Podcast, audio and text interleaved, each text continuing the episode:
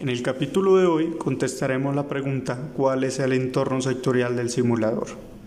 La respuesta inmediata es resultados y balances. Explicando un poco en qué consiste el entorno sectorial, lo podremos dividir en tres partes. La primera, proveedores, la segunda, clientes y la tercera, competidores. Este entorno es vital para crear un equilibrio y de esta forma dictaminar factores que generen el avance de la compañía o en su defecto el deterioro de esta.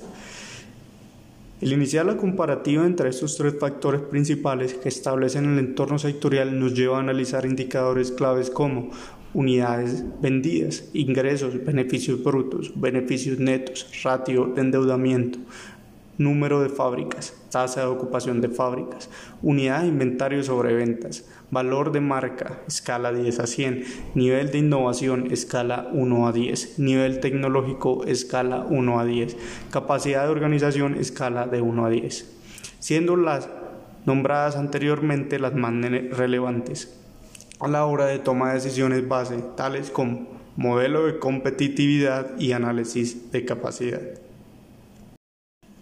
En el capítulo de hoy daremos respuesta a la siguiente pregunta, ¿cuáles son las principales áreas de decisión?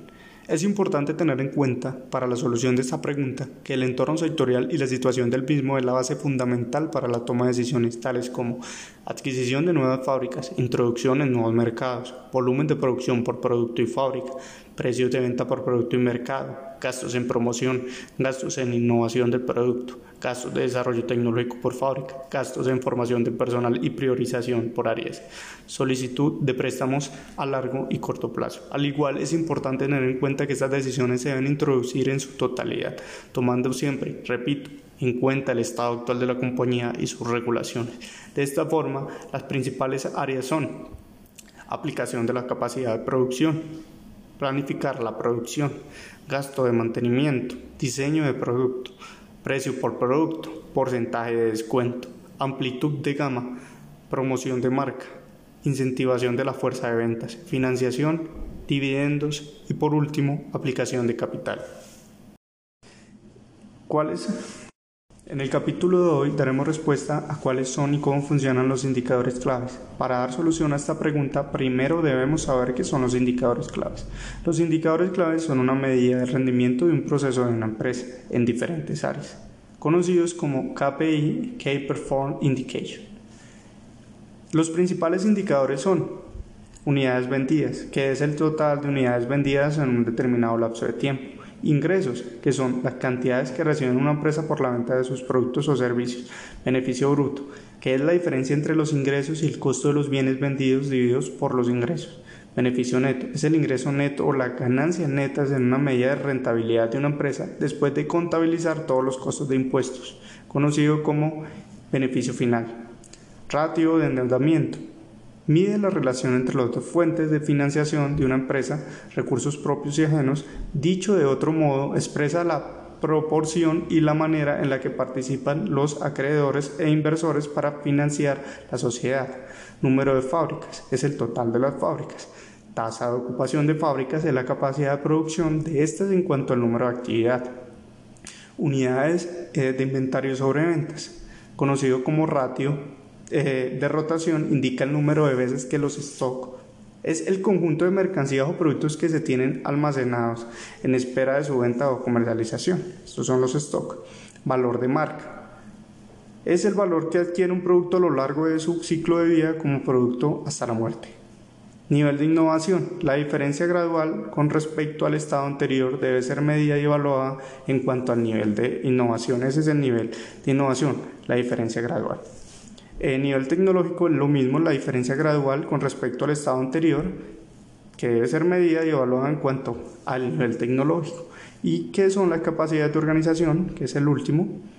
La capacidad de organización trata de traducir los objetivos y las estrategias de la organización a todo el cuerpo de la misma, sincronizado con los talentos y las competencias con las necesidades de la organización. En el capítulo de hoy daremos respuesta a la pregunta cómo y en qué momento se debe realizar el análisis de resultados. El análisis de resultados es parte del informe que establece las conclusiones del mismo. Estos informes se deben llevar a cabo según el contexto que se está viviendo, pues muchas veces es demandado por incoherencias del proceso de análisis o en su mayoría por los cierres finales de tanto el trimestre, semestre o año el cual la empresa quiera medir su rendimiento. Este informe debe ser claro y conciso, pero con fuerte análisis de factores, ya que se está estudiando y planteando nuevas corrientes y perspectivas para futuras iniciativas o cambios de proceso que no están dando resultados positivos. En el capítulo de hoy daremos respuesta a la pregunta de cuál es la relación que existe entre las áreas de decisión y los indicadores de resultados. La relación de estas áreas es muy importante, pues los indicadores son parte fundamental del proceso de decisiones. La organización de estos la agrupa de forma apropiada según el contexto en el que se va a llevar el análisis. Algunos indicadores importantes son indicadores de rentabilidad, indicadores de efectividad, indicadores de rendimiento de gestión de proyectos, indicadores de rendimiento de los procesos, satisfacción de los clientes. Podemos evidenciar que son factores primordiales para el área de decisiones y de esta forma se define cuál es su relación.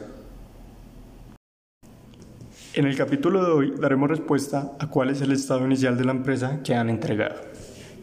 Definimos estado inicial como el factor en que los objetos no tienen aplicación activa de ningún indicador en ese momento y no han influido en su estado como tal. Sin embargo, suele ser representado en un informe de estado contable o financiero que nos lleva a suponer de qué forma podemos trascender etapas.